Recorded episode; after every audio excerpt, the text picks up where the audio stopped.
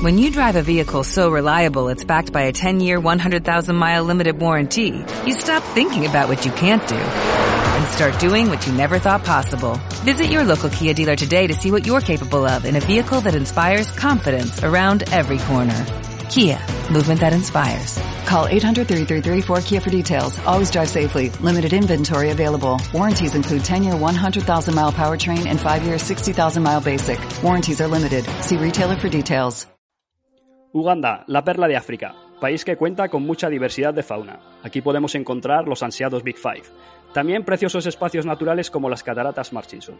Pero sin duda, si hay algo que le diferencia es que es uno de los tres únicos países del mundo en los que puedes tener un encuentro con los gorilas de montaña. Buenas a todos, mi nombre es Jorge y este es mi canal Los Viajes de JJ. Para las personas que nos acaban de conocer, hago siempre este recordatorio, bienvenidos y deciros que aparte de, de este podcast, que está disponible en iVoox, Spotify o Apple Podcast, nos podéis encontrar en Facebook, Twitter, Instagram, TikTok y también en nuestro canal de YouTube y en nuestra página web, losviajesdejj.com.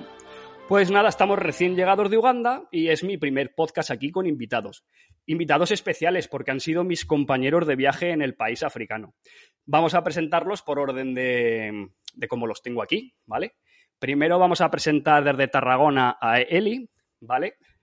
Eli, ¿cómo está? ¿Cómo va todo? Hola, ¿qué tal? ¿Cómo estamos? ¿Qué tal el, el síndrome post-vacacional? Pues durillo. Volver siempre es durillo, porque además he vuelto y directa a trabajar, así que más duro aún. Muy bien, ahora nos vamos hacia Barcelona para presentaros a PT y a Juani, un matrimonio de Barcelona que nos acompañó también en el viaje. ¿Cómo estáis, chicos? Buenas tardes. Buenas tardes. Pues muy bien, lo que tú has dicho, después del viaje, otra vez a trabajar y, y a, a, pasar el tiempo.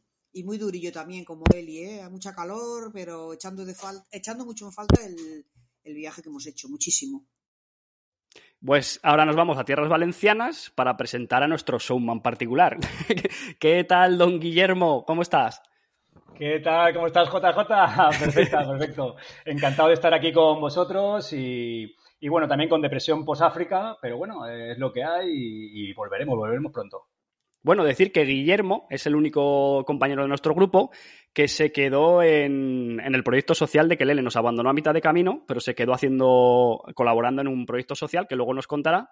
Y bueno, ya que estoy con Guillermo, vamos a hacer la primera pregunta y vamos a, a ver, eh, a decirle que si es la primera vez que viajabas a África. Eh, no es la primera vez que viajaba a África, sí que había estado en, el norte de África, ¿vale? Había estado en Egipto, había estado en Túnez, había estado en Marruecos, pero en la África, la, en la África profunda, la África negra, eh, no había estado, me hacía mucha ilusión y, la verdad que vengo súper sorprendido. De hecho, eh, vengo aún como analizando, procesando aún todo porque es un planeta dentro de otro planeta. O sea, es, es muy Sí, eso está, está, estaba comentándolo yo cuando llegué aquí, que digo, es que ha sido la primera vez en mi vida que después de un viaje estás con la mente más allí que aquí. Y mira que he viajado por países en el mundo, ¿eh? pero con este me pasó. Yo igual que tú, o sea, he viajado también, eh, tengo la suerte de poder viajar y hostia, me, me, ha dejado... Me ha dejado ese... O sea, me ha costado, ¿no? Olvidarme, hombre, aún lo tengo presente, pero ostras, es como que tienes que procesar, ¿no? Porque es que suceden muchas cosas. De hecho, en el viaje me pasó algo muy curioso cuando llevaba cuatro o cinco días que, bueno, eh, creo que llegué hasta colapsar. Es decir, vamos a ver, párate un poquito. ¿Por qué? porque los esto, todo eran estímulos nuevos. De repente, no sé, es todo, es todo muy distinto. Es todo muy distinto. Bueno, Pete y Juani, ¿vosotros era la primera vez que viajabais a África? Pues no, chicos, nosotros, como ya sabéis, tenemos una cierta edad y desde hace ya muchos años este ha sido nuestro cuarto país de visitar en, en África. Empezamos en Sudáfrica, continuamos en Botswana, hicimos Kenia y Tanzania y este, el cuarto ya, y a lo mejor definitivo, no lo sabemos todavía, ha sido Uganda, que es el que más nos ha impactado también. Uh -huh. Muy sí, bien. sí, a mí sobre todo la gente que hemos visto por allí, niños, mm, totalmente diferente este país a, al resto de los, de los que hemos estado, muy diferente, te impacta muchísimo, muchísimo.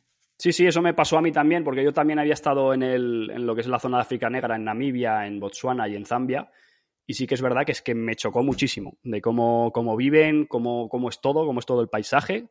La verdad que, que choca, choca, choca bastante. Mucho, bueno, sí. eh, hablamos con, con Eli. Era la primera vez que viajabas a África.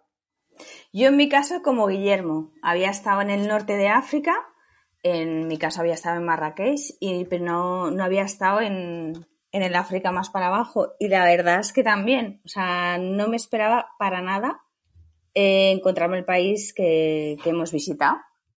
Em, porque además, bueno, ni me esperaba que fuera tan verde, ni me esperaba que fuera, mm, bueno, la gente tan, tan abierta, lo que comentáis de los niños, etcétera. O sea, sigo impactada también, igual que vosotros.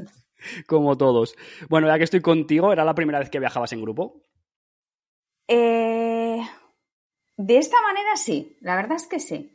O sea, he hecho quizás en grupo algún retiro de estos así de una semana, ¿sabes? Y tal. Pero de esta manera así en grupo como mini reducido, la verdad es que sí. Y me ha encantado. Bueno, vamos a explicar, que, para el que no, no, sepa nada de nuestro viaje, que lo hicimos 12 personas, eh, todas de, España, eh, con dos guías, con Joseba y Mari, que son españoles, y luego con trabajadores de allí, de Uganda. Íbamos normalmente en, dos coches y la verdad que, que, se creó un muy buen rollo, tan buen rollo que estamos a día de hoy haciendo un podcast. Y estos creo que no, ¿verdad, Pete y Juani? Que vosotros no era la primera vez que, que viajabais en grupo. Pues no, la verdad es que todos los anteriores que hemos hecho así han sido en camión, pero este nos ha encantado porque al ir en, Land Rovers individuales, eh, pues tienes más espacio, eh, más visibilidad, más acceso. Nos ha encantado este sistema, ¿eh? ¿Más cervezas? También.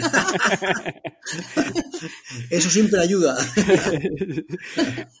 bueno, y Guillermo, para ti era la primera vez que viajabas en grupo. Eh, yo era la primera vez que viajaba en grupo. Yo soy un poco lobo solitario. Eh, me gusta coger mi mochila y perderme por el mundo. Y bueno, por casualidades de la vida y un poco así improvisado, eh, aparecí con vosotros y la verdad que creo que fue un puntazo porque, bueno, gente extraordinaria, creo que me lo pasé súper bien con vosotros. Y aparte de viajar en grupo, ese de cómo hemos conectado, ¿no? Y, y aquí somos todos de edades distintas, de cada uno de su madre y, ostras, qué, bueno, ¿no? ¿Verdad? Y... Sí, sí. Esto de congeniar así tanta gente, porque Pete y Juani, pues tienen una edad y mm, vino también mi hijo, que tiene 16 años, eh, Guillermo, que tienes más o menos como la mía, que casi cerca de los 40, yo ya los he pasado. y, todos, eso, de diferentes puntos, y la verdad que congeniamos, que, que, da igual. Es, es, una, una, experiencia alucinante de que personas tan distintas de diferentes sitios conectemos también, ¿verdad? Encantadísimo, ¿no? Porque además eh, estamos descubriendo un país nuevo y estamos todos súper contentos, súper de estar juntos, pasándolo bien eh, alguna cervecita que otra, como, como has dicho. Pero eh, súper bien, o sea, lo repetiría, lo repetiría. Mira, te voy a hacer una pregunta que es lo que me hacían a mí cuando me decían, ¿y este verano, Jorge, dónde te vas? Y les decía Uganda, y decían, ¿pero a Uganda te vas? Entonces yo te voy a hacer una pregunta, ¿por qué elegiste Uganda? Pues eh, fue un, todo un poco por casualidad, o sea, yo no, yo no soy muy, o sea, yo no me organizo mucho, yo voy mucho a la improvisación, ¿vale? Entonces, yo tenía muchas ganas de ir a Etiopía, al Valle del Lomo, eh, donde hay un montón de tribus y demás, estuve indagando y demás, y yo no sé cómo con, eh, hablé con, con Joseba, que has mencionado antes, de, de Muzungus, que ha sido el guía de, de nuestra expedición, y bueno, al final me interesé por Uganda, vi el tema de los gorilas y demás, y, al final apareció en Uganda, la verdad, y qué, buenísima elección, o sea, súper bien. Quería ir al África Negra y al final elegí Uganda y creo que ha sido una muy buena elección. Y Pete y Juani, vosotros, ¿por qué elegisteis Uganda? Pues mirar, nosotros también nos ha, nos ha venido un poco de rebote, porque nosotros inicialmente quisimos ir a Namibia, que no la conocemos, y nos hablaron también que es muy bonito, pero no sé por qué este verano estaba todo, no, no, había ningún Land Rover disponible para alquilar. Y nos, también nos gustaba Zambia, que nos han dicho que hay unos parques naturales muy increíbles. Pero en Namibia, perdón, Zambia estaba imposible también. Y me pasó lo mismo, a través de la web contactamos con Joseba y Mari, oye, nos respondieron al momento y ya empezamos a dialogar, a dialogar, nos pareció muy bien el proyecto que, nos, que nos ofrecían, porque era un proyecto diferente a todo lo que hemos hecho hasta ahora. Y oye, decidimos, lo comentamos con nuestro grupo que, que como hemos hecho tantos viajes, pues ya, ya tenemos grupos de cada viaje. Y así hemos podido reunir pues a, seis personas que hemos ido juntos. Sí, No, contar lo que pasa que... que también Ah, espera, quisimos Juan, un a- momento. Eh, co- contar que Pete y Juani eh, son, eh, vienen en, en un grupo de WhatsApp. ¿De qué año es? ¿Del 2014?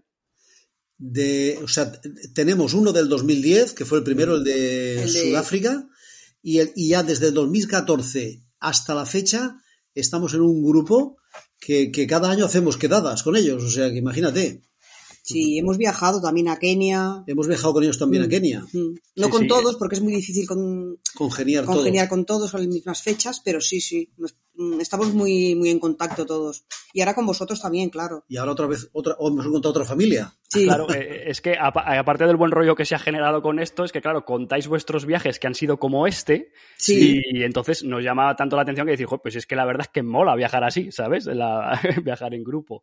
Claro. Eh, Guillermo, No, no, que dicen que tienen un grupo de WhatsApp de, de años anteriores. Eh, es que ahora vamos a también estar nosotros también. Allá donde vayáis, vamos a ir juntos. Nos parece perfecto. sí, sí, total.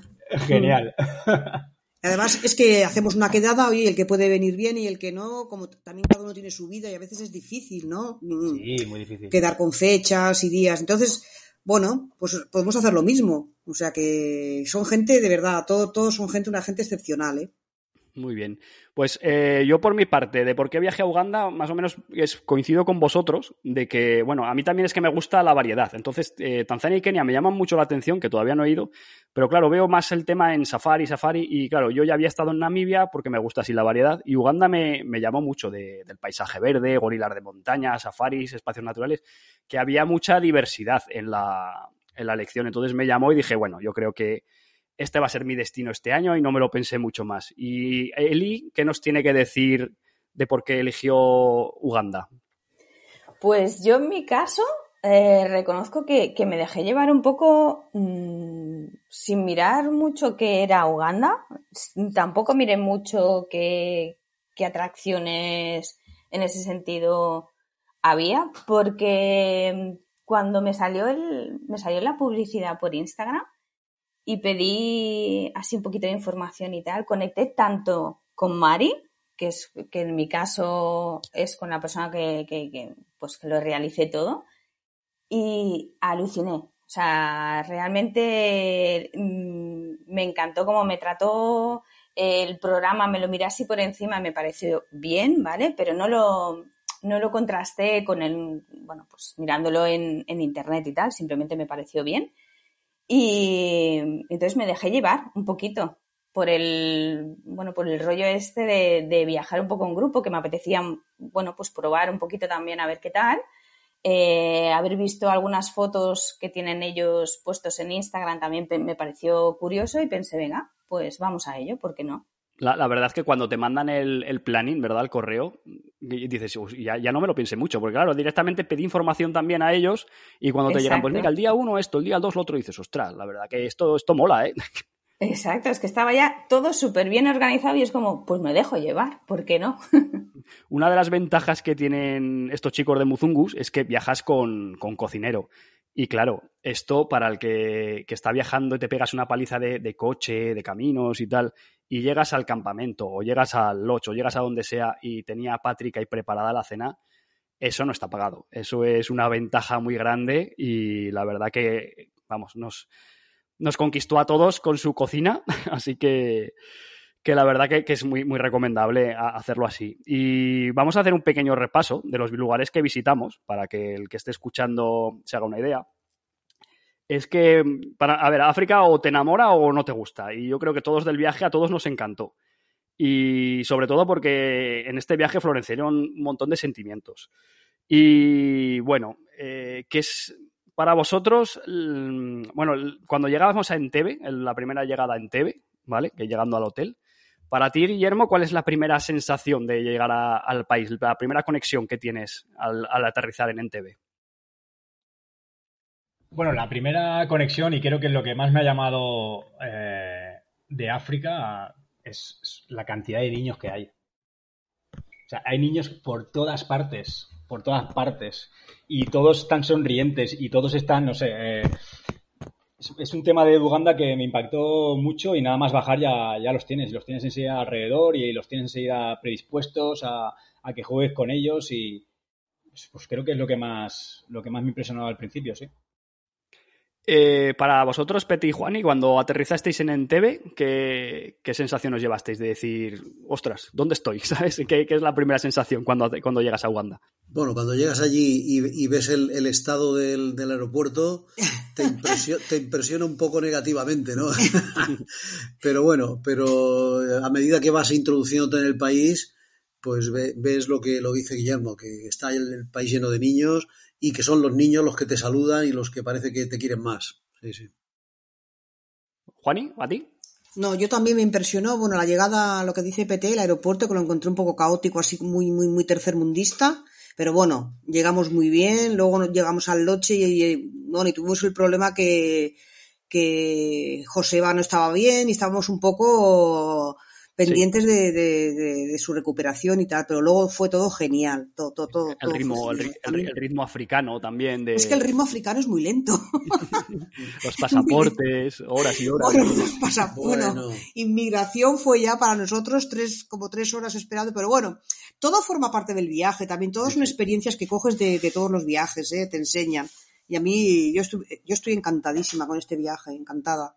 También hay que decir que, aparte de, de aterrizar y estar horas en el, en el, control de pasaportes, de inmigración, mm. eh, que también tuvimos unos compañeros, Bego y Chan, que perdieron las maletas. Sí, sí. sí. Pero fue bueno. otra, otra, experiencia más que se suma a, a, a todo esto.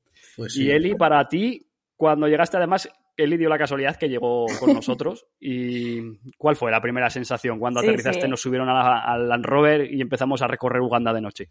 Pues sí, pues nada más llegar, eh, ya pasar el punto de inmigración, ya te das cuenta que tienes que cambiar el chip, que acabas de llegar a otro país que funciona completamente diferente a lo que estamos acostumbrados aquí. Por tanto, ya tienes que respirar profundamente y tomártelo con calma.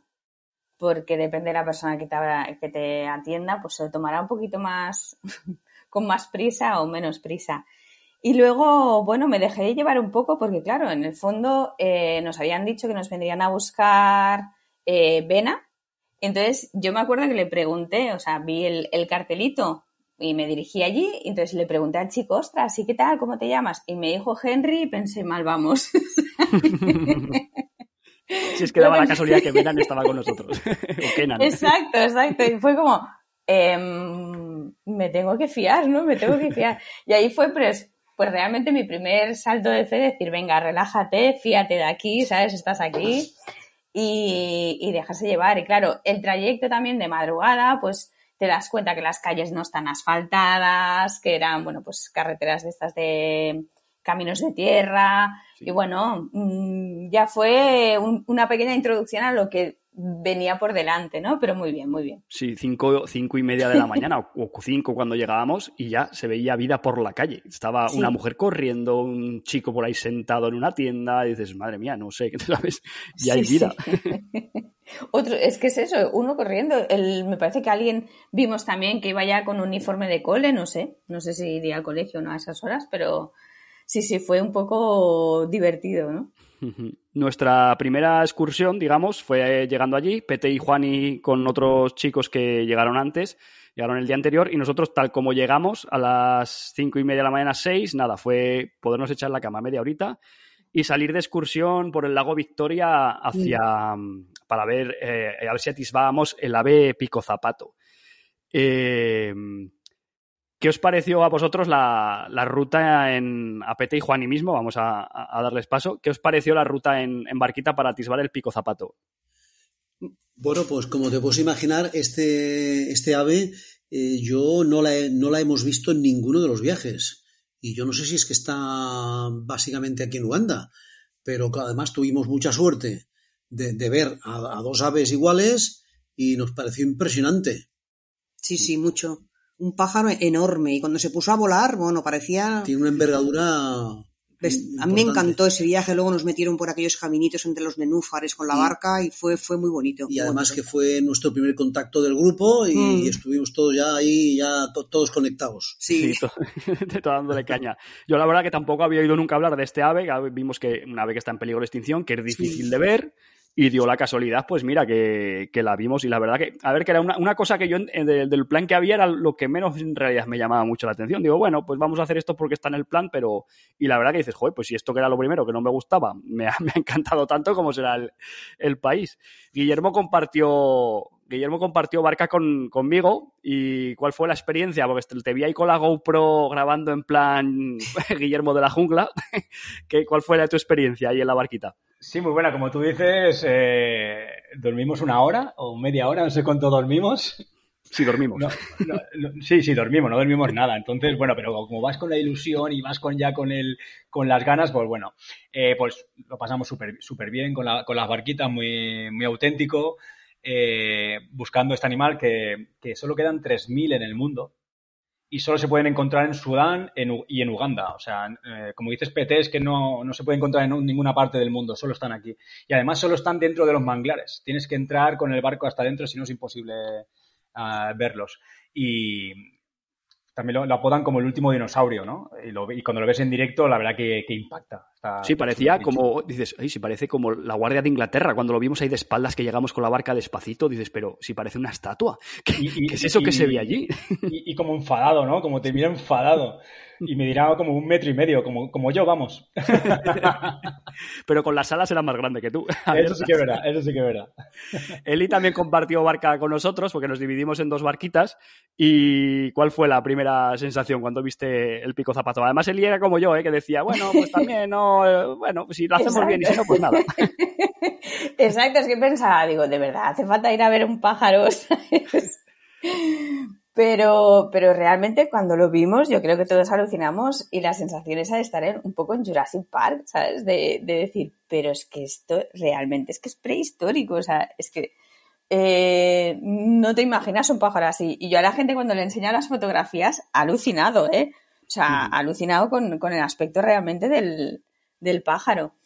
Y la excursión en barca, la verdad es que estuvo muy bien. Y el camino hasta la excursión en barca también estuvo muy bien, que ya tuvimos ahí el primer contacto real, ¿no? Con, la población, con, bueno, con, con, las calles ya de, día y, viendo el mercado y todo, que ahí ya tuvimos eh, estímulos, como diría Guillermo, por todos los lados. Sí, sí, la verdad que sí. a mí me chocó mucho, porque cuando llegabas al mercado, ver todo tan tan, eh, eh, que es como lo que decía Mari, es el, el, orden en el desorden o el desorden en el orden, porque y lo tienen ellos ordenados, pero claro, lo ves que dices, uy, con lo que me gusta a mí que sea todo ordenadito, todo por, parecía la, que la casa patas arriba. Y bueno, el paseo en barco yo pienso que fue alucinante, también el paisaje, también es que no me lo esperaba, la verdad, porque cuando vas con las expectativas de que, bueno, a ver lo que me den, pues la, la verdad que te sorprende mucho para bien. La siguiente parada eh, ya fue en Ciwa, en el en Cigua, en el santuario de rinocerontes. Decir que es un pequeño santuario que una chica por particular, porque el rinoceronte blanco se extinguió en, Uganda, y entonces decidieron por tema privado en, recrear este parque eh, para, bueno, en hacer este parque para que poder reproducir al rinoceronte blanco y con el tiempo, con la cantidad que haya, eh, meterlos en los parques nacionales. A día de hoy hay 36 y los tienen en semilibertad por ahí viviendo pero, ¿qué pasó? Pues con la pandemia, pues el tema privado, pues adiós. Entonces lo ha cogido la, la, uva, ¿es, chicos? Mm, creo que sí, ¿no? Me parece que sí. La uva. la uva, la uva es la que, la que organiza el tema de los parques nacionales en Uganda. Sí, pues eh, y lo, cogió la uva, claro, entonces ahora depende del, dinero del, país. Y bueno, eh, ¿qué os pareció, Guillermo? Primero empezamos con Guillermo, ¿qué, te pareció la, ruta con, los rinocerontes? ¿no? Ya nos dijeron, bueno, hay 36, no creo que los veamos todos, pero bueno, los tendremos cerca. ¿Te esperabas tú tenerlos tan cerca? Es que si no lo vimos todos, lo vimos casi todos. Es que había, un momento que estábamos rodeados de rinocerontes. ¿no? Y, al final es, un animal que, lo ves tan rudo, ¿no? Tan grande que puede parecer. Y estaba pastando tranquilamente y lo teníamos, no sé, ¿qué, 50 metros? No sé si puede ser, ¿no? Sí, sí, además nos decía, no, tranquilos, que como son miopes, aunque te haya una distancia, no, no, no embisten, Sí, pero claro. que- sí, creo que si te pones delante no te ven, yo, sí, claro. ¿eh?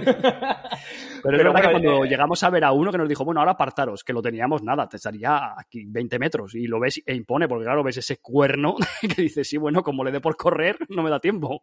es, es fascinante, ¿no? Al final ver eh, este animal eh, tan, tan, tan bonito, pero al final es, es muy bonito, ¿no? Y, y verlo tan, cerqui- tan cerca es alucinante. Lo que no me parece alucinante es cómo el ser humano puede llegar a hacer estas barbaridades, ¿no? Y extinguir este animal en el planeta. O sea, esto es lo que... Sí. No sé, no, no sé cómo puede llegar el ser humano a pensar esto, ¿no? Pero bueno, Esa es la, la otra pena, la otra pena Eso- de África, es esta, sí. Porque con, lo- con los gorilas de montaña pasaba exactamente lo mismo. Exactamente igual. Bueno, y, y muchísimas especies que han desaparecido y, y- y ha sido extinguido por el ser humano. Sí. Pero bueno, este sería para otro tema, Sí, seguramente. sí. Este, en el podcast siguiente hablaremos de esto. Eh, Pete y Juani, eh, ¿qué os pareció a vosotros la, el santuario de rinocerontes? Porque habéis estado también como yo en África y creo que como un sitio como este no, no hay por ahí, ¿verdad? Por los, los lugares que habíais visitado. Pues sí, nosotros estuvimos en Botswana y en Botswana está Olpe- Olpelleta. Ujú, Y era, Olpelleta era un santuario, o es un santuario del rinoceronte blanco del norte. Que si veis en mi WhatsApp, yo tengo a Sudán, que era el último rinoceronte blanco del norte que quedaba, que falleció. Y allí los tienen un poco más como si fuera un zoológico. Entonces, este que hemos visitado de Ciwa, a mí me ha gustado muchísimo más, porque aquí parece que están más en libertad, tienen muchos más kilómetros cuadrados a su alrededor y me pareció mucho más bonito que el de Olpelleta. Sí, y además no hay vallas. Allí en Olpelleta habían vallas. Tenían No. vallas separándolos Sí. y parecía más un zoológico. Aquí están. En, semi, bueno, en semilibertad. sí, y sí, nos, sí. nos gustó mucho más. A mí me gustó mucho más, Sí. mucho más. Y además andando al lado, al lado no, pero a pocos metros de ellos impresiona, ¿eh? Sí. Es, 70 es que lo tienes kilómetros. que vivir para saber bien bien lo, lo que se siente, ¿eh? Pero 70 a mí- kilómetros me cuadrados de, de 70 kilómetros cuadrados de superficie que tienen para, para pastar, para, para la vida. Por eso os digo semi-libertad, porque en realidad, por mucho que, que estén entre, entre comillas encerrados, la verdad que tienen, que tienen mucho espacio para vivir. A ver si con, tenemos buenas noticias de aquí a unos años y pueden, pueden meter a estos animales en los parques nacionales, porque luego cuando los visitábamos, pues claro, se les echaba en falta. Claro, Sí, claro. cierto. Sí, sí.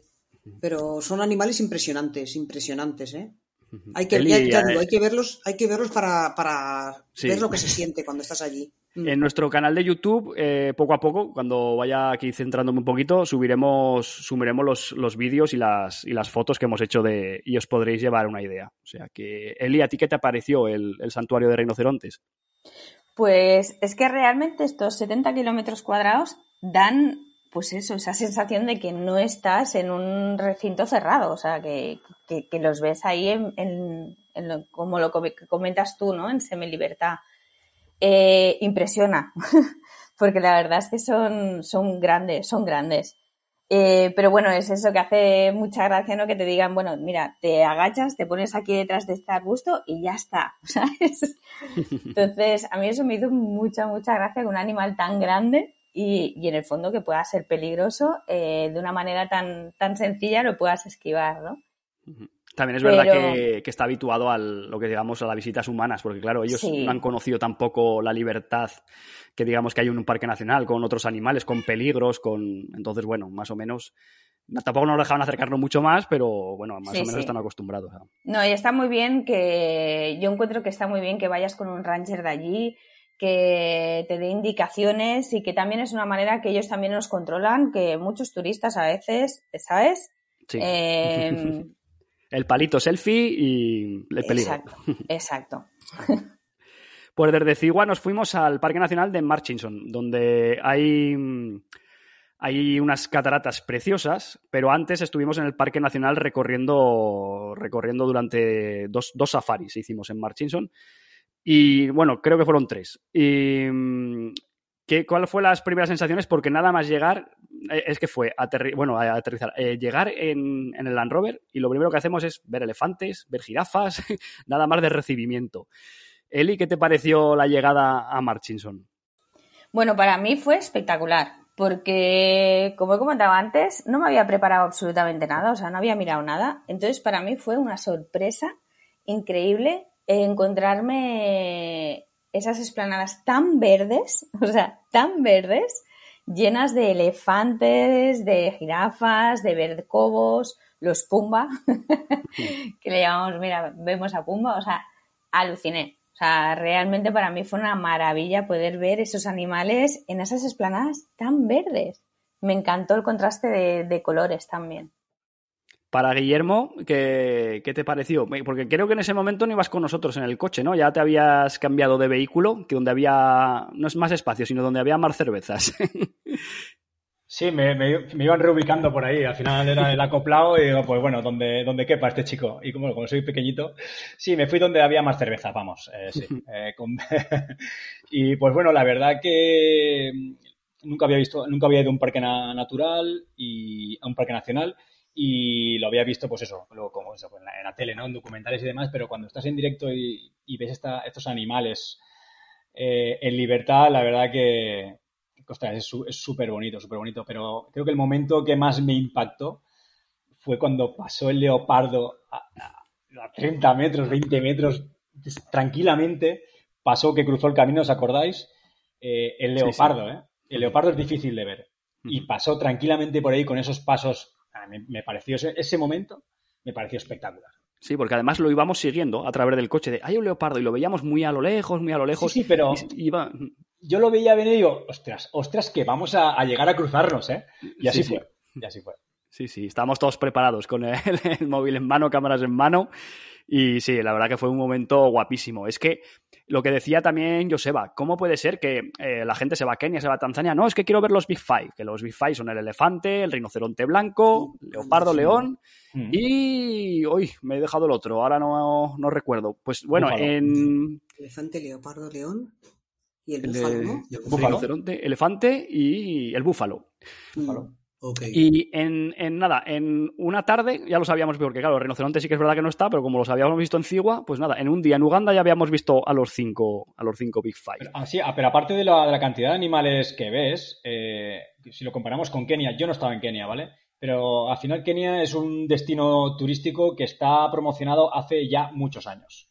Entonces, claro, la cantidad de turistas se duplicará, seguro. Además, he estado hablando con gente que ha estado en Kenia y nosotros había momentos que estábamos solos y como mucho habían dos coches, ¿no? o, poco más, ¿no? Y en Kenia, pues pueden haber 40, 50 coches. Es que no es que yo creo que es distinto. Sí, hemos, visto, hemos visto vídeos en, Instagram o colgados de el turismo en Kenia. Y claro, había este mes de agosto una, una avalancha de 50 coches corriendo para, para ver a, a una familia de leones y claro, dices, ostras, no me mola. Y es que, Guillermo, como tú nos dejaste sin Kelele, eso nos pasó y vamos a hablar más adelante, pero bueno, en, en Queen Elizabeth pasó algo parecido, porque había un leopardo encima de un árbol y claro, había 10, 12 coches alrededor del árbol. Y claro, dijimos, con lo bien que habíamos estado en Marchinson, y claro, dicen, no, es que claro, en Queen Elizabeth está al lado de, gorilas, entonces claro, hay mucho más turismo. Claro. Por eso a mí Marchinson me gustó mucho más que, que Queen Elizabeth.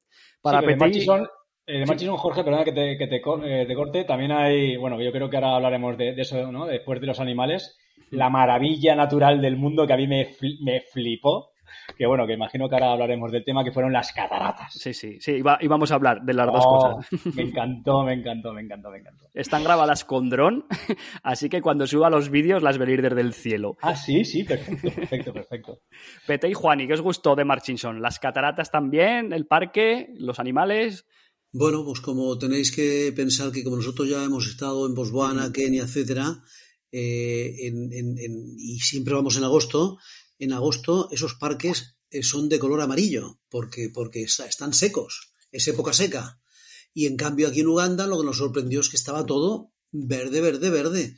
Y, y, es que aquí llueve más. Y como llueve más, se mantiene verde, yo creo que se mantiene verde en todas las épocas del año, creo, en mi parecer. ¿eh? Incluso no sé si os acordáis, pero cuando llegamos al parque de, de Marchinson, eh, estaba lloviznando que fue cuando pasó, nos pasó el leopardo, pero es que también vimos un intento de caza de un grupo de leonas. ¿Os acordáis? eso, fue alucinante. Claro, y, se les escapó pues, pues, porque los intentos de caza de, cada diez pues consiguen tres solo. O sea que Sí, eso, fue muy impactante porque eh, no me lo esperaba yo, porque claro, dices, bueno, en la tele, cuando hacen un documental, pues se tiran 24 horas grabando a ese grupo de mm. animales durante meses. Y claro, dices, pues nosotros no va a llegar en 10 minutos viendo un león, que, pero claro, cuando vimos, aunque estábamos con los prismáticos, pero cuando vimos ahí un intento de ataque, la verdad que sorprende muchísimo. muchísimo. Juan, ¿y a ti qué es lo que más te gustó de, de, de Marchinson? A mí me gustó todo, sobre todo el, leopardo, ¿no? Que atravesó, es que justo, justo delante de nuestro coche. Lo fuimos siguiendo un rato a ver qué va a cruzar, qué va a cruzar, y al final sí, sí cruzó y fue, fue espectacular, porque ves que los animales van a, su aire, nunca tienes ningún peligro con ellos si no bajas, claro, del, vehículo, y ellos van a su, a su marcha. ¿eh? El paso por delante, cruzó y se fue, y aún lo continuamos viendo desde, desde lejos, ¿eh? O sea que eso para mí fue, fue me encantó, vamos, me encantó mucho. Bueno, pues dejamos Marchinson a nuestro pesar porque nos encantó a todos, fue una de las partes que más nos gustó, pero llegamos a un destino que la verdad que a todos ninguno me va a decir, no lo he preguntado antes de grabar el podcast, pero ninguno me va a decir que no le impresionó, que llegamos a, a un proyecto social donde una española dio por hacer allí un proyecto social en la Uganda más rural, rodeada de, de plantaciones de té, y la zona, de las zonas más, más pobres, eh, sí, son dos chicas españolas que, que además yo, le preguntaba a Joseba y digo, ¿qué hicieron para llegar aquí a este lugar?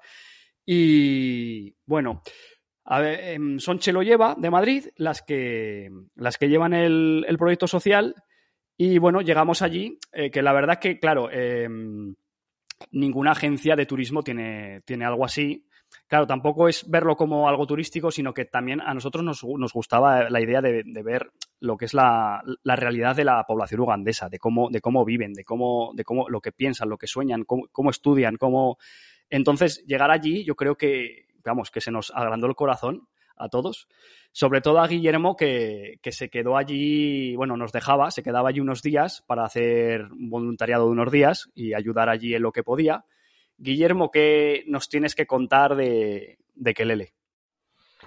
Sí, bueno, eh, yo al final, eh, el objetivo de, Uganda al final era ir a Kelele, ¿no? Eh, yo colaboro con, esta ONG y, bueno, he hecho varias campañas para recaudar fondos. este año hicimos varias campañas por los colegios, donde cada alumno tenía que llevar un euro un día determinado y con este eurito de, todos juntos pudimos comprar las mesas y las sillas de las aulas. ¿vale? Eh, bueno, y el estar allí y el verlo, ver cómo trabajan, eh, ver a todos estos niños con, que, tienen la oportunidad de tener dos platos de comida, tienen la oportunidad de tener una educación, tienen la oportunidad de tener eh, ropa limpia, pues bueno, ¿qué crees que te diga? Es maravilloso y sobre todo la, lo que hace Eva y Chelo, que son las fundadoras, y todos los demás que, dan su apoyo, pues que personas así hacen más falta, ¿no? Decir que aparte de, estudiar, les enseñan a hacer bailes, cantos regionales y arte, arte, mm, arte, arte africana. Y, claro, nos hicieron a nosotros cuando, cuando llegamos un show, eh, porque están pensando también en, ir a otras ciudades para, para que los niños viajen, conozcan también lo que hacen allí. Eh, Pete y Juani, ¿qué, ¿qué, os pareció a vosotros el espectáculo que, nos ofrecieron los, los, niños con los bailes, los cánticos y que, bueno, yo es que es que me emociono, se me trae un poco la lengua porque lo estoy recordando y la verdad es que todavía me estoy emocionando.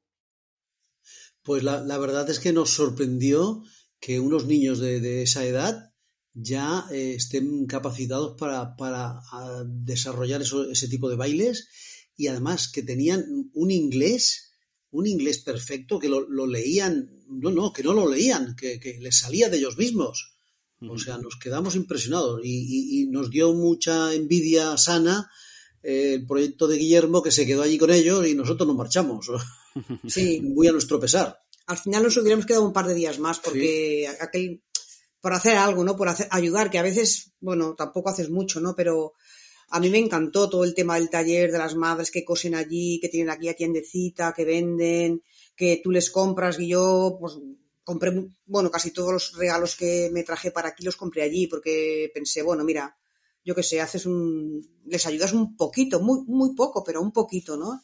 y a mí me encantó, aquel sitio me gustó mucho y nosotros nos hemos quedado con las ganas de, volver. No sé cuándo ni, ni, cómo lo haremos, pero nos gustaría volver de alguna manera, sí. Ya veremos. ¿Qué, experiencia, ¿Qué experiencia, Guillermo, nos quieres contar? No, yo quería aprovechar también, eh, eh, ya que estamos aquí en el podcast y lo va a escuchar gente también, pues que también entren un poco a, que entren a la web de, de Kelele, es www.keleleafrica.org y bueno, quien quiera echar un cable y quien quiera ayudar, eh, es un proyecto muy, muy chulo y la verdad es que lo están haciendo de verdad. O sea, no es una gran ONG que puede tener...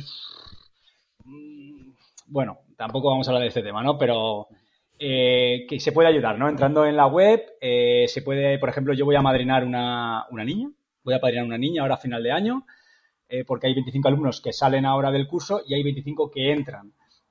todos los niños tienen padrino, por suerte, pero los que entran nuevos necesitan padrinos nuevos. Por ejemplo, con un pago de 130 euros al año, le vas a asegurar dos comidas al día y, y, los estudios, ¿no? Pues aprovechando el podcast, pues si alguien quiere echar un cable, pues bueno, pues también dejarlo ahí reflejado. Bueno, muchas gracias Guillermo por apuntarlo así, porque nosotros también vamos a, allá a un niño, niña, lo que, lo que toque. Y, sí, que la verdad que, que llegas allí y, claro, el corazón se te agranda. Y el proyecto es que eh, a mí me sorprende tanto de porque que población que ahí no sabe hablar inglés. Entonces, claro, los niños em, aprenden a hablar inglés. ¿Y qué, qué pasa? Porque la población que allí eh, está habla más de un idioma. Entonces, ¿qué puede ser? Que el vecino no se entienda con su vecino, porque uno habla un idioma, otro habla otro. Entonces, ¿qué pasa? Pues que los niños, gracias a este proyecto social, estudian allí, aprenden a hablar inglés y entonces hace que los padres se puedan llegar a entender. Entonces, eh, es que, claro, es que no solo conlleva la satisfacción de la educación de los niños, es que también es el bienestar de los, de los padres. También, por no enrollarnos mucho en el tema, que también yo creo que podríamos hacer hasta un podcast de esto, ¿eh, Guillermo. Yo creo que, en un futuro podríamos hacer un podcast de esto. Me parece fabuloso y además puedo hablar con, Eva y con Chelo, que son las fundadoras. Quedamos con ellas también, que son las que más tienen que decir de cómo empezó todo, eh, cuál es el objetivo y qué es lo que se está trabajando. Al final ellas son las que, la que lo llevan y podríamos hacerlo, por supuesto. Sí, sí. Pues apuntado queda. Mira, eh, tenemos aquí un podcast pendiente que seguro que está que sale, sale muy guay. Eh, aparte de, estar ahí en el proyecto social, lo que hicimos el, siguiente día fue algo que no tenía en realidad nada que ver con el proyecto social, pero era hacer una ruta en, bicicleta. Eh, otros lo hicieron en moto, como Eli, que la hizo en moto, y la verdad es que estuvimos recorriendo lo que es el paisaje, los alrededores, y vimos la, Uganda más, la tierra más virgen, la, que no, está recorrida por, el turismo, y claro, eh, a, mí me chocó mucho, ¿sabes? Ese, ver, esas poblaciones. Eh, ¿Qué te pareció, Eli, a ti la, ruta? A mí la verdad que me encantó. Yo la hice en bicicleta, sufrí un poquito más que tú, pero, pero ¿qué te pareció a ti? Hombre, si fuera hecha en bici o en moto, la verdad es que valía mucho la pena. Eh, me sorprendió muchísimo el color de la tierra. O sea, así como en Marchinson la tierra roja, aquí la tierra era de color negro. O sea, era, era increíble el, encontrar eso, que en según qué sitios la tierra era completamente negra. Eh, el paisaje me parece increíble, o sea, increíble, porque creo recordar, si no me equivoco, que en esa zona era donde estaban los volcanes implosionados hacia abajo, ¿no? Eh, llenos de agua y entonces me parecía, bueno, eh, que Lele está situado, pues es un entorno que realmente es alucinante y la ruta en bici o en moto eh, mm, fue muy divertida porque nos reímos mucho y estuvo súper, súper, súper bien. La verdad, la verdad que sí. Además que cuando me adelanté un poquito en bicicleta, porque se me ocurrió la idea de eh, Muzungus significa, a ver, bueno, esto da para otro podcast también, pero bueno, significa, digamos, como blanco, ¿sabes? Entonces yo me adelantaba con la bicicleta y cuando veía niños a lo lejos, me decía, ahora cuando pase este grupo le tenéis que decir Muzungus, Muzungus. Y entonces iba ahí y cuando ya lo había hecho tres o cuatro veces, me doy la... y digo, anda, si ya hemos llegado, digo, vaya, qué pena. con lo...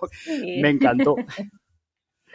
Y bueno, después dejamos que Lele a nuestro pesar, eh, dejamos a Guillermo, el pobre que se quedó allí. Eh, bueno, por no cambiar a, a, Queen Elizabeth, que es la que fuimos siguiente, ¿cómo fue, Guillermo, tus, tus tres días allí? O no sé si estuviste tres o cuatro días.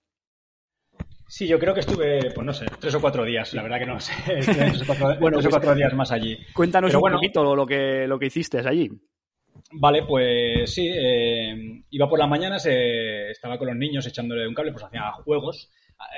Eh, vamos a ver, yo me he encontrado con niños súper agradecidos, ¿no? Al final lo único que querían era que los saludaras, que bailaras con ellos, que cantaras, que jugaras, no sé, juegos tan típicos como el del pañuelo. Vamos, bueno, se montaban ahí unos pitotes, pero era todo de diversión, ¿no? Entonces por la mañana yo echaba un cable con, con el tema, en el tema del recreo para para distraer y para jugar a todos los niños. Luego hacíamos algo de deporte también, ¿vale? Y luego ellos ya se iban para clase otra vez y bueno, pues yo ya a partir de, ahí por la tarde me iba por los poblados, a, pues a conocer, a ver, a probar su comida, a bueno, pues lo, lo que hace un viajero, ¿no? Lo, y, además lo que más me gusta, ¿no? El segundo día creo que os envió un vídeo, eh, me invitaron a, a un bautizo y ostras, es que bueno, pues yo me imaginaba, bueno, voy a la iglesia, eh, ¿no? Como el bautizo que puede haber por aquí. Yo no sé cuánta gente había ahí dentro. Creo que estaba todo el poblado. El poblado se llama Casenda. Todo el mundo estaba cantando. Todo el mundo estaba bailando. Eh, que bueno, que yo creo que este mensaje también es un poco para las iglesias europeas. Eh, darle un poquito de vidilla y seguramente más gente irá. Un poquito más de baile, un poquito más de música, un poquito más de diversión y, ostras, estuvieron como, no sé, duró cuatro o cinco, cuatro cinco horas la misa, ¿eh? O sea, pero fue, fue espectacular. Os lo prometo que fue uno de los puntos del viaje también, ¿eh? Yo creo que por eso creen también, porque creen por, por la alegría que tienen ellos en el cuerpo. Siempre están riendo, siempre están de, buen humor. Y, claro, pues, y, la, iglesia que la iglesia donde van es eso, canta. La iglesia es un punto de encuentro para bailar, para cantar, para hablar de sus cosas, para, para todo. Es el punto de encuentro de la iglesia y es como el momento divertido de la semana. Pues em, el tercer día que, bueno, em, contaste aparte de mm, esto, que, hiciste ahí con unos voluntarios una, una carrerita o una, bueno, una carrera, un trail o... Bueno, eh, la verdad es que había un chico que se llama Joshua, que, el, ah, bueno, cerca de donde está Kelele están las montañas eh, Reswari, ¿cómo se llama? Redsori. Repsori, ¿no? la, tercera, bueno, el pico Margarita, que es la tercera montaña más alta de África, 5.109 metros, ¿vale? Este chico que decía, tenemos que ir a correr y demás, y yo, aquí, claro, porque bueno, yo hago trail, y hago, hago carreras de montaña y demás. Este tío me dijeron que quedó segundo y, quedó segundo eh, corriendo con unas crocs. Oh, madre mía. ¿Vale? Entonces dije, bueno, yo soy yo igual creo que contigo no voy a correr, ¿vale? Entonces al final nunca corrí con él, me lo decía, pero no corría con él. Estaba en, otra, en otras historias, pero el tío entrenaba por la mañana y por la tarde y a veces se quitaba las zapatillas, para descalzo. Eh, bueno, es que son de otra, son de otra galaxia, la verdad. Sí, sí. Y luego el, último día sí que, bueno, ya al final ya me hice amigos de mucha gente de allí. les enviamos un mensaje. Allí los taxis, eh, el más común son las motos. Allí, allí se llaman bodabodas. Entonces decía, eh, Peter, ven a por mí y tal. Entonces eh, quedé con dos amigos más, bueno, amigos, sí, que conocí allí. Nos, fuimos con las motos y nos fuimos a Fort Portal, a, la ciudad. Y nos fuimos a pegar una vuelta por allí y también es, para visitar, ¿eh? La ciudad de Fort Portal es para visitarla también. Y pasamos todo el día por allí y luego volvimos y, bueno, toda una experiencia, todo. Solo el, viaje en moto y ver eh, la vida, la cultura, de cómo, cómo viven allí, ya es toda una experiencia. La verdad que sí. Esto, esta parte del viaje, la verdad que, que, nos, nos, gustó tanto porque es, es la parte del país que, nadie te cuenta, que nadie, nadie enseña, porque claro, aquí no hay, no hay turismo. Entonces, descubrir estos lugares es lo que la, a mí también me gusta mucho. Yo cuando voy a, otros lugares también me gusta adentrarme en sitios que, y ver la, verdadera vida, porque al final esto de, de, ver lo que o muchos países que te enseñan lo que quieres que veas, ¿sabes? Eh, pues esto, eh, esto, es la realidad del país. Aquí, descubres lugares y personas. Entonces, cuando descubres lugares y personas, descubres culturas, descubres religiones, descubres gastronomía, descubres eh, formas de vivir, maneras de vivir. Al final, a mí, como viajero, al final creo que lo que más me interesa. voy a un país y hay monumentos y, bueno, tengo que verlos. Sí, ¿por qué no? Pero al final, a mí, a mí personalmente, lo que más me interesa es, quiero saber cómo vives, quiero saber lo que comes, quiero saber cómo, cómo qué pensáis de esto, qué pensáis de lo otro, ¿no? Y eso es lo que yo creo que a mí me engancha más, vamos.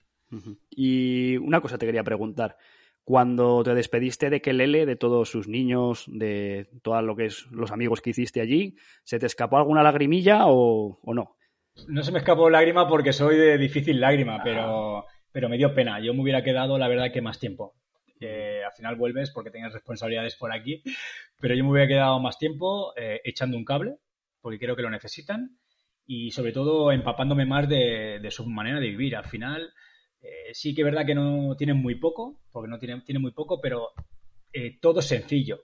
Aquí en Occidente, al final parece que todo es complicado. Al final parece que necesites muchas cosas. Y cuando vas a un sitio como estos, te das cuenta de que no necesitas tanto y que todo es muy sencillo. O sea, no hace falta complicarlo tal, pero bueno, al final son otras maneras, otros sistemas. No voy a hablar de primer mundo y segundo mundo y tercer mundo porque son etiquetas que deberían desaparecer, pero, pero son maneras de vivir. ¿sabes? Sí, su, y su forma de, pensar, la forma de pensar es, eh, el mañana me da igual, yo voy a vivir hoy. Que hoy tengo esto aquí, lo reparto, lo, lo gasto, lo, no, no ahorra, no, porque mañana quién sabe dónde estoy. Pero es que yo creo que, bueno, creo que deberíamos también vivir un poco así. Al final nos organizamos como a largo tiempo. El año que viene, el año que viene, el año que viene, ¿qué vas a hacer el año que viene? Yo qué sé, no lo sé. Entonces, vive ahora, lo tienes ahora eh, delante, disfrútalo y mañana ya veremos. Oye, si es que nadie te va, nadie te asegura que te, va, te van a dar un día más. Sí, sí, exactamente. A mí muchas veces me lo dicen, Oye, Jorge, joder, macho, ¿qué vida te pegas? Y va a decir, oye, ¿qué vida me pego? Digo, es que yo no sé si voy a estar de aquí a tres o cuatro años. Espero que sí. Digo, todavía soy joven para mí. Sigo siendo joven, de espíritu joven. Digo, pero bueno, quién sabe, ¿sabes? Este, yo muchas veces digo, eh, mi padre se lo llevó el cáncer con 58 años. Digo, pues bueno, oye, quién sabe si no me pasa a mí. Pues yo voy a disfrutar lo que, lo que pueda hasta el día que no, no me pueda levantar de la cama. Eso son, maneras de, son maneras de vivir. Al final, eh, cada uno disfruta de una manera. Nosotros disfrutamos viajando. Y por lo menos para mí es lo que más me apasiona de la vida y hay otros que se pueden tirar leyendo, leyendo libros todo el día y, es que les apasiona igual que a nosotros. O sea, al final esto es muy relativo. La felicidad está en donde a uno le hace feliz, ya está, no hay más. Bueno, a, mi pesar vamos a, cambiar hacia el siguiente lugar de destino donde fuimos, que nos dejó sí, porque si no me pongo, me pongo filosófico y aquí no podemos tirar aquí para un podcast entero. bueno, la, verdad que para el podcast de, de Kelele ya, ya tenemos plan, así que ahí nos podremos extender un poquito más y hacer otro podcast diferente. Fuimos a Queen Elizabeth, otro parque nacional donde más turistas hay debido a que estamos cerca ya de, la atracción, digamos, del país, que son los gorilas de montaña y llegamos al National Park eh, de, Queen Elizabeth. ¿Y qué os pareció a Pete y a Juani después de que ya habéis estado en... Ya habéis estado en Marchinson, ya habéis estado en Kenia, en Tanzania, habéis estado en tantos lugares que os parece el Parque Nacional de, Elizabeth. Bueno, el Parque Nacional, como el, como el anterior, nos pareció una sabana extraordinaria porque os acordáis que estuvimos en un lodge que teníamos una visión del, del Queen Elizabeth y era fantástica. No, no tuvimos la suerte de, de encontrar ni los eh, leones trepadores en, en, los árboles candelabros, ni, ni, en fin, los ni los chimpancés, que tampoco los vimos. Pero, esto de los grupos va como va. Yo me enteré que el grupo anterior al nuestro, porque sabéis que tuve que entregar un objeto que se dejaron, pues que no vieron ni a los leones ni al pico zapato. O sea que esto de los viajes va como va. Claro. Eso es lo que digo yo muchas veces. Tú vas a París, te, vas a ver la Torre Eiffel, vas a, vas a Roma, vas a ver el Coliseo, pero claro, dices voy a un parque nacional, ¿a qué saber? ¿Qué voy a ver aquí? Bueno, una cosa, eh, vamos a despedir a Guillermo, que, nos, se tiene que marchar. Además, ya, se marchó en el viaje, pues ahora también nos, deja. Vamos a mandarle un fuerte abrazo, ¿vale? Y seguimos nosotros, que es la, parte del viaje que hicimos conjunta, ¿vale? Guillermo, muchas gracias por participar en el podcast. Muchas gracias a vosotros, la verdad que encantado y en cualquier otro momento podemos hablar y, nada, eh, os deseo lo mejor, estoy encantado de haberos conocido y espero que algún día podamos disfrutar otra vez de algún viaje o de alguna otra experiencia. Pues un abrazo fuerte, Guillermo. Ha sido un placer volver a saludarte, Guillermo. Cuídate. Nos Igualmente, vemos. guapos. Nos vemos. Nos vemos. Chao, Eli. Chao, Jota. chao. chao. chao. Bueno, pues nosotros seguimos, estábamos en el Queen Elizabeth y bueno, Eli, ¿a ti qué te pareció después de haber estado ahí en, en Marchinson? Yo, por, por mi gusto, antes de que hable Eli, yo eh, me gustó más Marchinson ¿eh? que, el, que el Queen Elizabeth. Es verdad que, que, el paisaje es precioso, porque todo sabana, muchos árboles, pero ¿cuál fue tu sensación de, del parque? Pues opino igual que tú. Realmente mm, aquí ya también se notaba el cambio un poco, ¿no? De, de, de, de paisaje, ya era un poquito más árido que no Marchinson. Y, y, claro, pues lo que dice también Pete y Juan ¿no? Nos quedó pendiente pues ver el león pues en, en, en los árboles y tal. Y bueno, mmm, para mí eso, eso, le faltaba y había mucha más gente, o sea, se notaba, había mucha más gente, muchos más jeeps, entonces le pierde la gracia, ¿no? El encanto que tiene el otro parque. Eh, bueno, después de, Queen Elizabeth, bueno, en, en, el mismo Queen Elizabeth estuvimos por la garganta de Chambura intentando atisbar a los chimpancés, que después de tres horas caminando no los llegamos a ver. Esto es lo que estaba hablando antes Juani, de que, de que, bueno, es suerte esto es naturaleza. Entonces, pues bueno, dicen, llevaban cuatro meses aquí, en este lugar, y hoy justo han marchado y están en una zona que no podemos, no podemos entrar. Después de subirnos, cruzar un río por medio de un tronco que para habernos matado. Después de aguantar a una turista que no sé de qué país era, con una cara de amargada, no los vimos. Pero bueno, la verdad que Pete Juani nos lo pasamos genial, a pesar de no ver los chimpancés. Pues sí, sí, la, la, la excursión fue muy guapa. Solo nos faltó cruzar el, ¿El lo tronco? que tú dices, el tronco, que tuvimos que hacer malabarismos para cruzarlo, nunca mejor dicho. Y bueno, mira, esto entra dentro de la suerte de los safaris. ¿Qué vamos a hacer? Claro, es que es así. Los animales van y vienen y se, y se quedan donde les parece, un día aquí, otro día allá. Entonces, bueno, pues los encuentras o no. Pero bueno, eh, es divertido. Para mí fue muy divertido, ¿eh? A pesar Sí, de que a mí tengo que decir que no me gusta mucho caminar, ¿eh? Pero bueno, está, estuvo muy bien, muy bien. Sí. La verdad que estuvo muy bien. Hubo un detalle, eh, Eli, no sé si te acuerdas, cuando el elefante barri- barritó, un elefante creo que se dice barritar, Sí. Sí. Sí, eh, que, que dicen, esto es un elefante. Y claro, eh, lo tuvimos, lo que pasa es que estaba entre unos matojos. Estaría a unos 10-15 metros, que menos mal que no lo vimos porque si nos llega Sí. a pasar algo. Es que no, nos deja- no nos dejaron, de hecho, no nos dejaron acercarnos, ¿eh? O sea, No. nos dijeron, no, no, no, no, no, para allá Claro. no, mejor que no. Porque el elefante, bueno, es un poco impredecible a Sí, veces. Pero, pero sí, estuvo muy bien la, pues eso, la caminata estuvo, estuvo muy divertida, la verdad que nos reímos, pasamos pues, pues desde puentes, árboles y de todo. Estuvo bien, lástima de, de no haber visto los chimpancés, pero bueno, a veces pasa. Y el sitio a mí me sorprendió muchísimo, ¿no? Que sea una garganta hacia abajo, eh, tan, tan, con tan, tanta vegetación, o sea, me sorprendió eso. Que, Sí, que sí. hubiera, bueno, pues ta- tan, tan verde, tantos árboles, tan, tanta vegetación, siendo para abajo, no sé. Realmente Claro, es que me- las, las fotos que colgaremos es sabana a la izquierda, sabana a la derecha y en medio un bosque dentro, como en un agujero. Hacia abajo, es que es hacia abajo, es brutal, es brutal. Sí, sí, pero bueno, después de esto compensó todo el viaje no ver los chimpancés, que además fue lo único realmente que no vimos, porque vimos los Big Five, vimos jirafas, vimos de todo, y fue lo único que no vimos los chimpancés, porque también vimos el pico zapato, que era difícil de ver. ¿Y qué pasó? Que llegamos al lago Buñoni, así hicimos allí un día, una noche, relajaditos tranquilamente con un paseíto en barco, y llegó el ansiado día de ver los gorilas de montaña para mí ha sido una de las experiencias más bestiales que he tenido en mi vida, ver a los gorilas tan de cerca. Y bueno, Pete Juani, eh, ¿qué os parece? Porque después de haber estado en tantos países africanos, haber hecho tantos safaris, que, que, cómo es el cara a cara con este, que tener, tener a este animal de cerca. Pues como tú has dicho, eh, hemos hecho muchos safaris y hemos visto muchas cosas. Podríamos con- contaros aquí infinidad de cosas que no tenemos tiempo.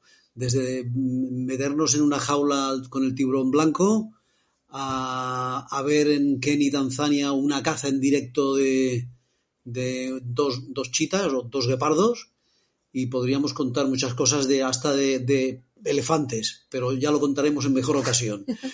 Eh, y como hemos hecho tantas cosas, ninguna de ellas se puede comparar a, a esta excursión que hicimos, que, que te ves a estos, a estos animales eh, que son nuestros ancestros, y, verlos de tan cerca y, sin ningún tipo de problema porque no se meten contigo, ni nosotros con ellos, evidentemente. Y esto ha sido mm, la mejor de las experiencias que hemos pasado. Mm. Yo, para mí, como ya he dicho antes, no me gusta mucho andar. Al final, Eli me dijo, me propuso irme con ella, pero yo decidí irme con el otro grupo me sudé mucho, me costó muchísimo, muchísimo, pero al final lo logré llegar arriba y cuando llegas allí y ves lo que ves, es que te quedas, te sientas allí y te quedas relajada viendo a, toda la familia, al bebé, al gorila plateado que hizo así como una especie de boom, que se nos quería tirar encima y todo el mundo se asustó, ¿no? Pero yo miré hacia los guías y digo, si ellos no se mueven, yo no me muevo de aquí, ¿no? Y entonces fue, fue increíble. Lo que pasa que fue una hora solo y el tiempo se pasa volando y no te das cuenta y ya, ya se ha terminado. Pero bueno, para mí fue una de las cosas más increíbles que he visto. La verdad que da la casualidad de que estamos aquí cuatro personas y, lo hicimos cada uno. Petit y Juan y fueron juntos con otro grupo, Eli lo hizo también por una parte y nosotros por otra parte. Y lo hicimos en tres grupos distintos y la experiencia de todos fue, fue la misma. O sea que, mm. y, y, Eli, eh, tú que lo hiciste en otro grupo, ¿qué, qué, te pareció? Bueno, bueno, bueno. Yo escogí, porque puedes escoger ¿no? las familias en función, en principio, a la cercanía a la base de la montaña, ¿vale? Entonces yo, como tengo problemas de rodilla, que por eso le dije a Juan y que se viniera conmigo, escogí a una familia que en principio estaba cerca. Pero le dio por pasearse y tardamos un ratito en encontrarla. ¿eh?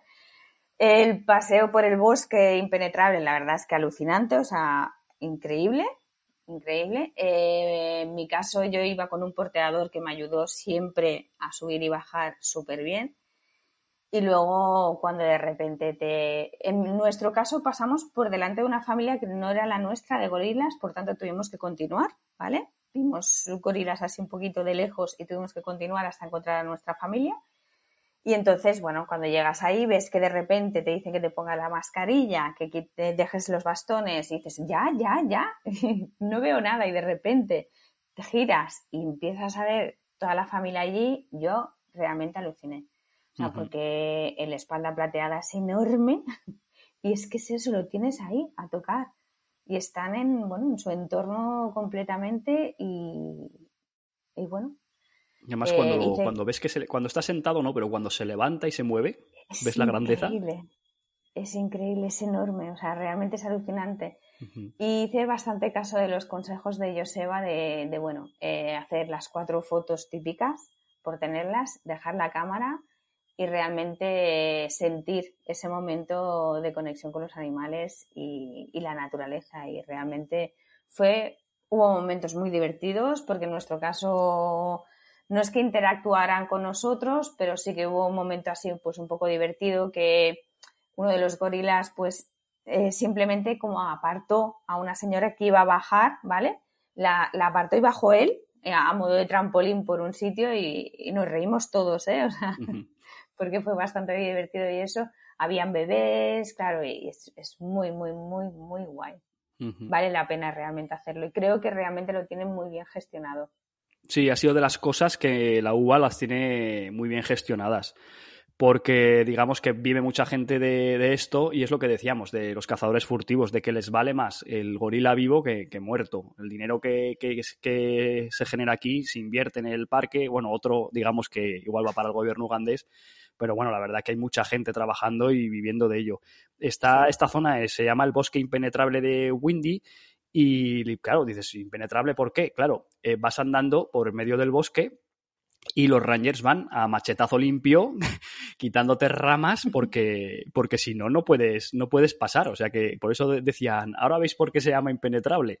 Porque la familia a la que, por ejemplo, llegamos nosotros se iba moviendo y entonces, claro, se escondía entre, entre arbustos y claro, pues a machetazo limpio, clas, clas, clas, ahí te abrían paso y dice, bueno, ya lo estás viendo. Te dejaban una distancia prudencial y, ahí podías disfrutar de, los gorilas. Nos, nos dijo Joseba y Mari un consejo que era eso, no hacerle tres, cuatro fotos, cuatro vídeos y luego disfrutar de, ver esta vida en libertad y fijaros en sus gestos, es que son iguales que nosotros, es que se, rascan eh, los, niños igual de traviesos como, como, nosotros y, bueno, la experiencia fue pues lo que han dicho mis compañeros, la verdad que, que bestial.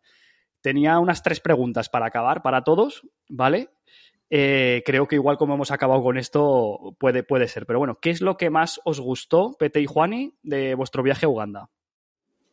Bueno, sin lugar a dudas ha sido la, la experiencia de los gorilas, ¿eh? porque nosotros como, en fin, lo, lo hemos, hemos, visto mucha sabana y mucho animal, eh, lo, esta experiencia es irrepetible y esta se nos quedará grabada por los siglos de los siglos. Sí, sí, para mí también lo ha sido lo de los... Bueno, aparte de que la gente también me ha impresionado mucho, ¿eh? los niños, la manera en que viven en toda, toda, la gente, pero claro, el, broche final fue, fueron los gorilas, pero en realidad, si tuviera que escoger, mmm, no sé, la gente me impresionó mucho también, ¿eh? Mucho, mucho, mucho. La manera en que viven, la manera en que, que se mueven, cómo, cómo tienen sus tiendecitas, cómo venden, o sea, eso me impresionó mucho también, la manera que viven. Eli, para ti, ¿qué es lo que más lo que más te gustó del viaje? ¿Con qué te fuiste que dijiste esto es lo que más me ha marcado? Bueno, en realidad, a ver, evidentemente los gorilas, pero creo que el montaje que llevan eh, Marillo Seba de todo, o sea, el, la convivencia que hemos tenido todos, los momentos que nos sentábamos a comer, a cenar, para mí es uno, o sea, evidentemente está ligado a Uganda, pero me parece eh, bueno, mmm, increíble, ¿sabes? O sea, le guardo realmente muy buen recuerdo a, a todo eso. O sea, a, la, a, poder comer palomitas ahí en Marchinson, por decir algo. O sea, estos pequeños detalles para mí, como viaje, me han parecido increíbles, sí, sí. La verdad que todo detalle, cuidado, bueno, todo cuidado al más mínimo detalle. Y es que es eso, es de, de, vivir, digamos, mm, cada 14 personas más los tres chicos que venían, los trabajadores, convivir durante 12 días, ni una discusión, ni un tardano que hay que esperar a este ahora que llega tarde, nada. La verdad nada. que siempre buen rollo, siempre sonrisas, eh, viviendo el momento a tope y los días que se hacían, además, la, como era, los vivíamos tan intensamente, decías, si aún son las 9, sí. son las 10. Sí, sí. ¿Verdad? Bueno, si nos gustó tanto el país, bueno, yo sí me voy a quedar con algo, me quedo, por, por, no repetirme entre gorilas y todo, me voy a quedar con la sonrisa de los niños. Eso es lo que, lo que más me gustó, porque era mm, ir con el coche, ver a un niño y saludarte y cuando le devolvías el saludo se reía. O en una gasolinera que también se acercaron solamente a saludar y eran felices porque le devolvieras el saludo y, y si aún encima ya le chocabas la mano, eso era la repera sí, para sí, ellos. Sí, sí, sí, sí. Es verdad, es verdad. Uh -huh. ¿Y lo que menos te gustó, Eli, para ti, por poner algo, eh? ¿O no hubo nada? Mm, yo creo que todo. Es, no hubo nada, realmente. No hubo nada. O sea, la primera noche que dormimos ahí de acampada fue incómodo. Eh, bueno, incómodo el dormir allí, pero luego ya te acostumbras. Más que nada fue incómodo pues el, el hecho de que yo no estoy acostumbrada a dormir a lo mejor en colchoneta, en saco de dormir y tal. Eh, pero ya está, pues que por decir algo, ¿eh? Uh -huh. por, por, poner un, ¿sabes? Un... Eh, Pete Una pega. Pete, Pete, y Juani, ¿tenéis algo así eh, negativo que decir del país? Pues mirad, por, la verdad es que de, de todos los viajes nos acordamos siempre de lo bueno. lo, lo, negativo ya lo, lo, dejas al margen y, y, como tampoco te afecta, pues, pues la verdad es que no. Y en este viaje es que todo ha salido redondo. ¿Qué quieres que te diga? Ha salido todo redondo. El, las personas que nos han acompañado, eh, la organización, eh, las vistas, la comida, en fin, todo. O sea que no tenemos, yo no, no diría que hay nada negativo, ¿eh?